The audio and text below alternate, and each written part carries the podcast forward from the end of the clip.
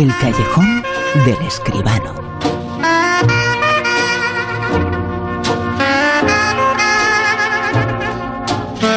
El cine más grande que nunca, más esperado que nunca. El cine con José Manuel Escribano. José Manuel, muy buenas, ¿qué tal? Buenas noches, Bruno, ¿qué tal?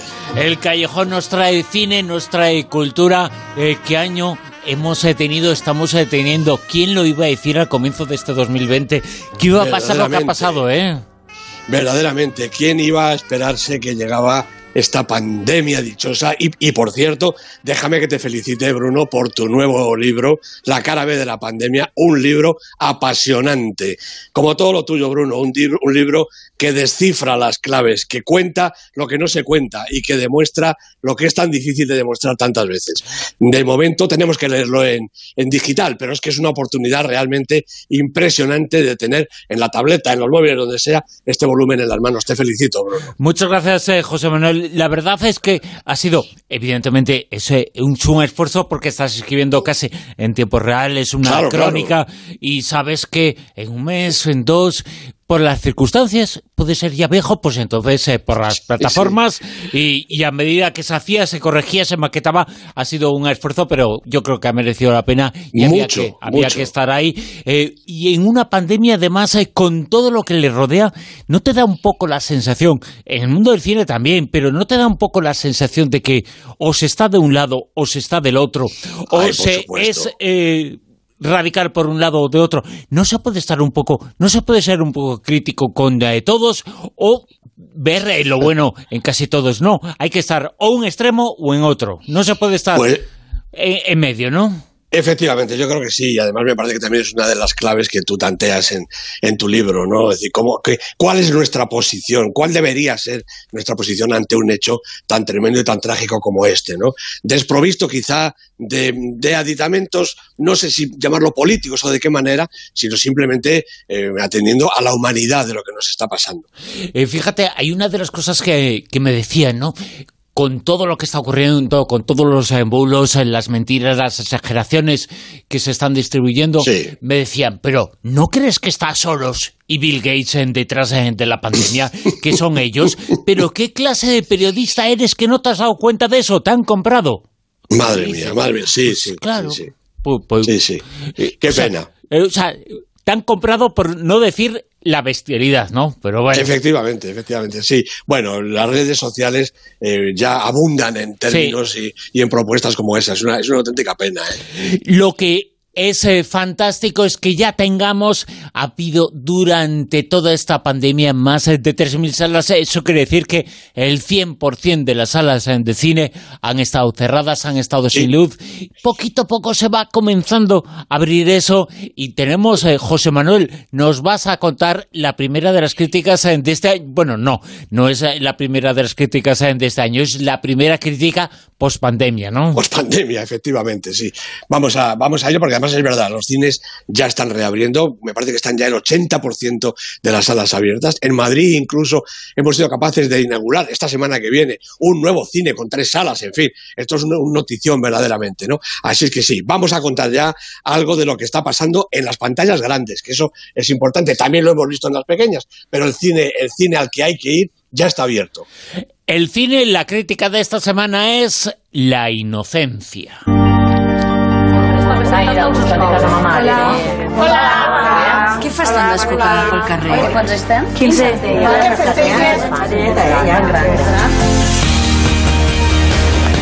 ¿DNI? Me lo he dejado, pero... Sí, claro.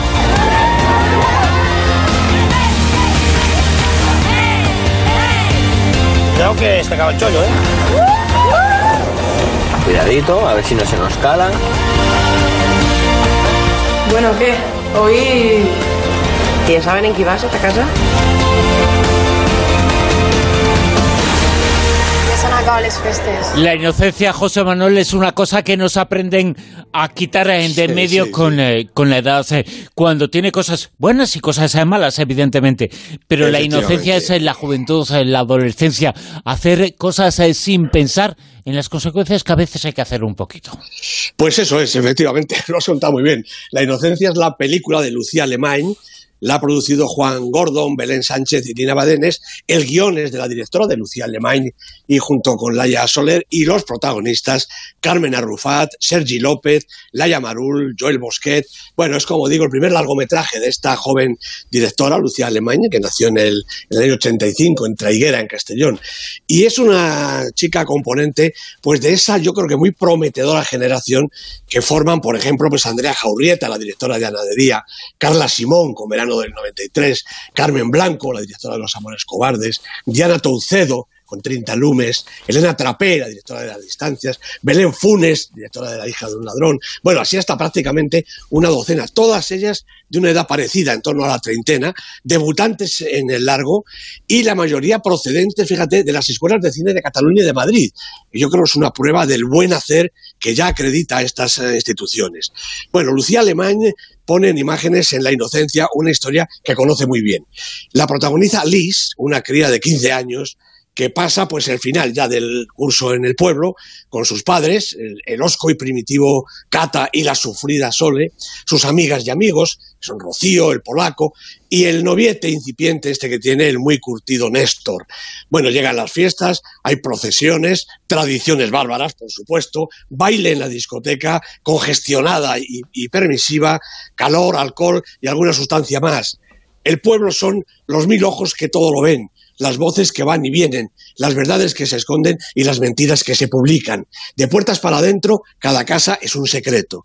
La de Liz no es muy confortable. La chica espera acabar la secundaria para irse a Barcelona a estudiar para artista, trapecista, equilibrista, algo así. El circo es lo que le interesa.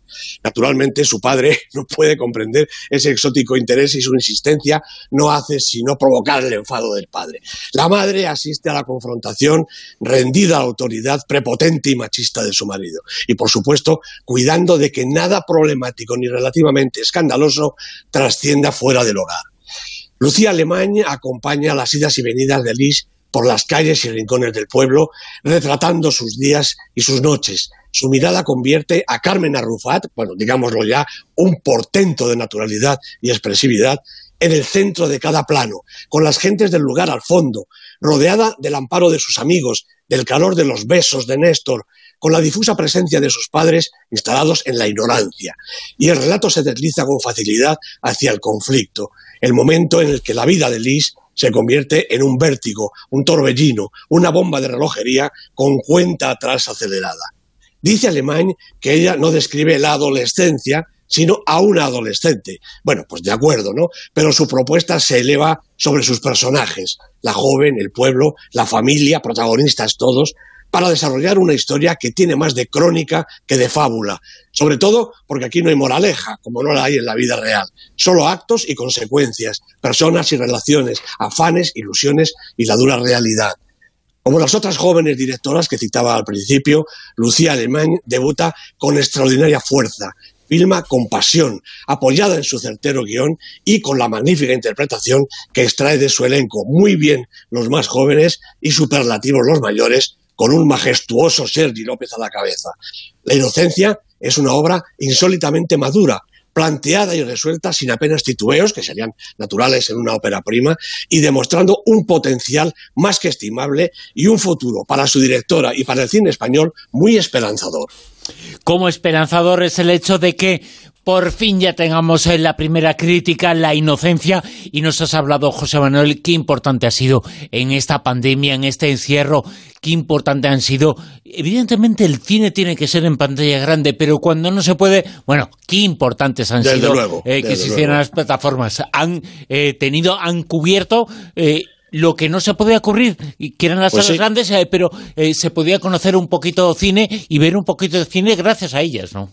Efectivamente, hemos tenido muy buenas películas eh, españolas también ¿eh? en las plataformas. Yo te confieso que La Inocencia la he visto en una plataforma, en esa de, la telefónica, ¿verdad? Bueno, y, realmente han cumplido una función extraordinaria. Quizás se haya visto en estos meses más cine que, cuando no estábamos encerrados, ¿verdad? Y ha sido gracias a la aportación de las plataformas, ¿no? Las de plataformas de pago, bueno, realmente tampoco tan caras, hay que decirlo. ¿eh? No, no, Ver una película por cuatro euros, seis euros, que las puede ver toda la familia y además verlo durante dos días o tres me parece que es una, un dinero que se puede pagar por disfrutar del buen cine.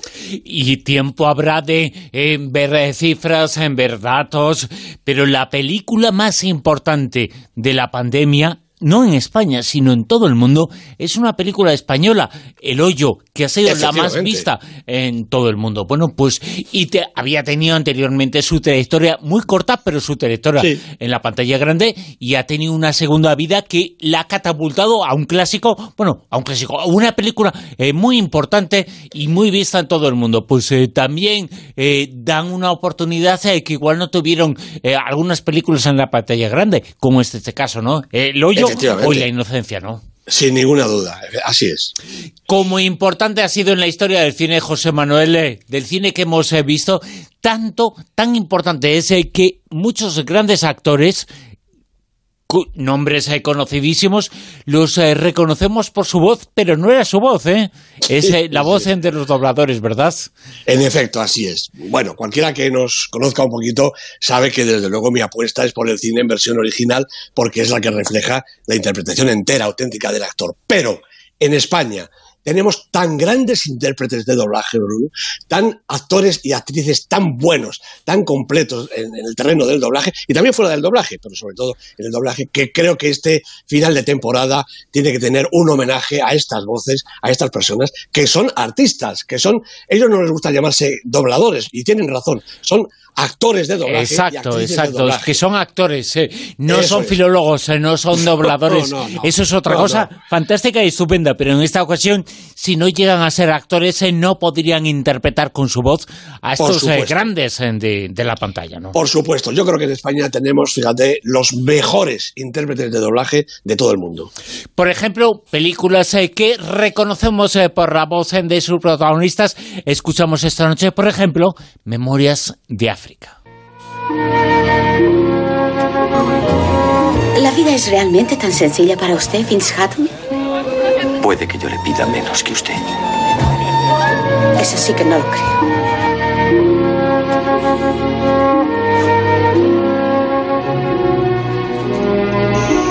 La próxima vez que cambies de opinión, hazlo con tu dinero. Te han comprado un título, baronesa. No me han comprado a mí. Podrías haber pedido permiso. Ya lo hice. Y ella me lo dio.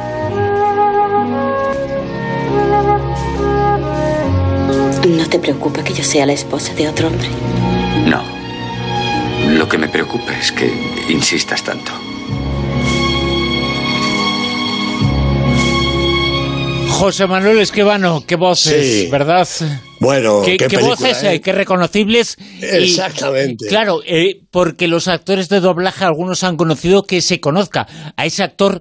Son eh, diferentes el actor del doblador, pero pensamos que son los mismos porque consiguen meterse en su piel totalmente. Por supuesto que sí. Aquí acabamos de escuchar a Meryl Streep, a Robert Redford, a Klaus Maria Brandauer, Memorias de África, la película del 85 de Sidney Pollack. Bueno, pues en el doblaje del año siguiente, el año 86, el doblaje fue dirigido por Juan Fernández. Naturalmente, el director de doblaje es una figura fundamental. Y también fundamental es la otra figura, quizá menos conocida, que es la del ajustador. Juan Fernández, en Memorias de África, hizo las dos funciones, director y ajustador. El ajustador es el que coge la pista de sonido y va colocando esa pista de manera que los movimientos en la pantalla de las bocas de los actores y de las actrices coincida lo más posible con lo que han eh, hecho en, la versión eh, doblada los artistas de doblaje. Una función realmente sustancial. ¿Quién no ha oído hablar de Pretty Woman? ¿Estoy bien? Hmm. ¿Mm? ¿Te falta algo? Sí. Pues te aseguro que dentro de este vestido no cabe nada más. Quizá haya algo en esta caja. No quiero que te pongas nerviosa, solo es un préstamo.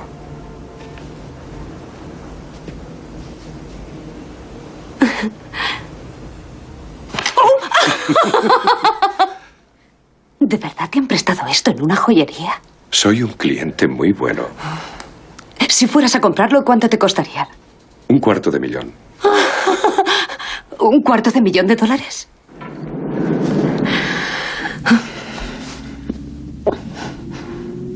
¿Y a dónde vamos? Es una sorpresa. Y es que parecen eh, de verdad, José Manuel, las eh, voces de Richard Gere y Julia Roberts. Seguramente Pues son ellos. eh, y nada, eh, nos hace pensar eh, que no era, pero no son sus voces, pero son las no, no. voces con las que han pasado a la historia. Ya lo creo, esa risa cristalina de Julia Roberts es la de Mercedes Montalá, una actriz de doblaje fantástica. Su voz se le pone a Catherine Zeta-Jones, a Sharon Stone, a Michelle Pfeiffer y la voz de Richard Gere es la voz, yo creo que del más mítico de nuestros actores de doblaje, Ricardo Solans. Suya es la voz en español de Robert De Niro, de Al Pacino, de Dustin Hoffman, de Sylvester Stallone. Realmente extraordinario. Y verdad que cada, en cada uno de ellos parece una voz distinta. Bueno, mérito de Ricardo Solans, mérito también de Ernesto Aura, que dirigió el doblaje de, de Pretty Woman en, en español, y de Guillermo Ramos, que fue el ajustador. Dos nombres que hay que citar también, porque tienen tanto mérito como los propios artistas de doblaje. Hace unos eh, meses eh, tuve la ocasión de tener y entrevistar aquí, eh, por otra cosa totalmente distinta, a un personaje llamado Ramón Langa. Y yo no sabía que, parecía que no me hablaba él, parecía que me estaba hablando Bruce Willis. eh. ¿Por qué? Naturalmente. Porque es la voz de Jungla de Cristal. Seguro que encuentra otro teléfono enseguida, mi lady. Aclaremos una cosa, aquí yo soy el único poli, no vuelvas a tirarte ese rollo. Pues aclaremos otra cosa. Tú me necesitas a mí mucho más que yo a ti. ¿No te gusta cómo lo hago? Vale, me voy.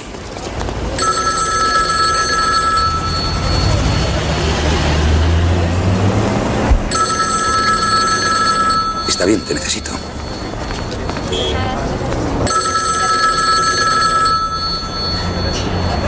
Yo te necesito a ti más que tú a mí.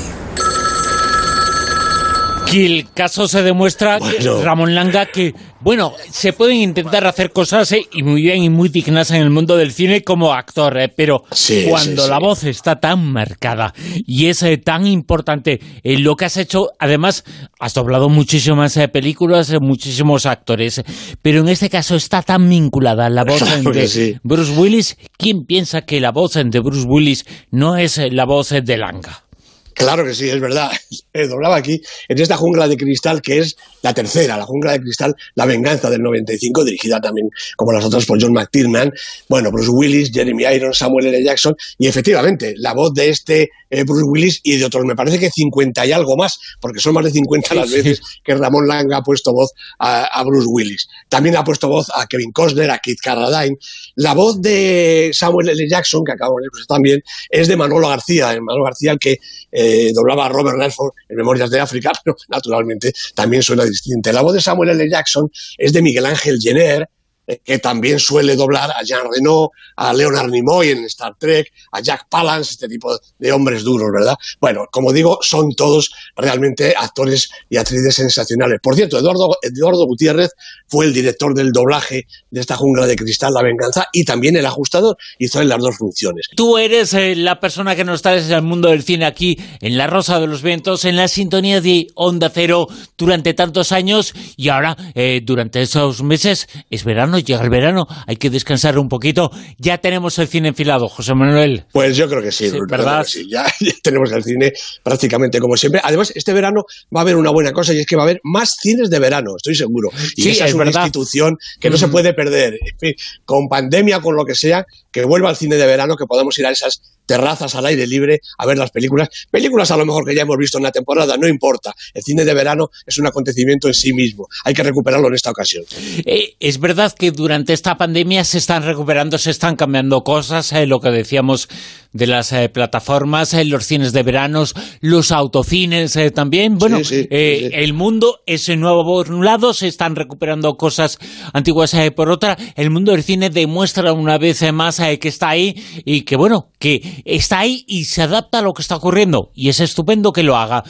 Demuestra una vez más que, bueno, pues que el mundo avanza a la velocidad del cine o el cine a la velocidad eh, del mundo. Pues sí, no pues sí, sabemos pues qué- cuál es el que marca el camino, pero el camino es bueno siempre. Efectivamente, el cine está vivo, Bruno. Estamos vivos, esto es así.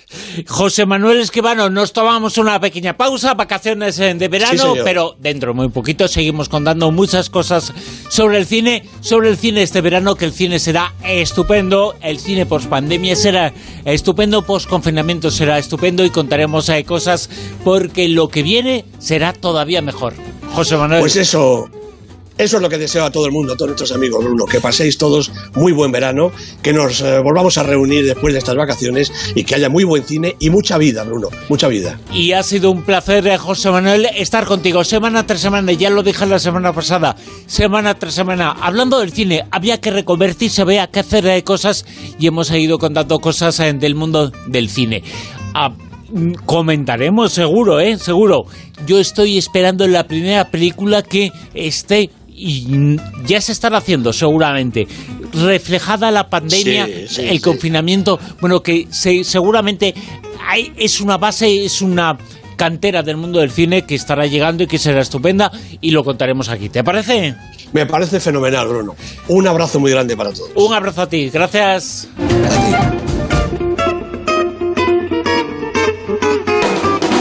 En Onda Cero, La Rosa de los Vientos.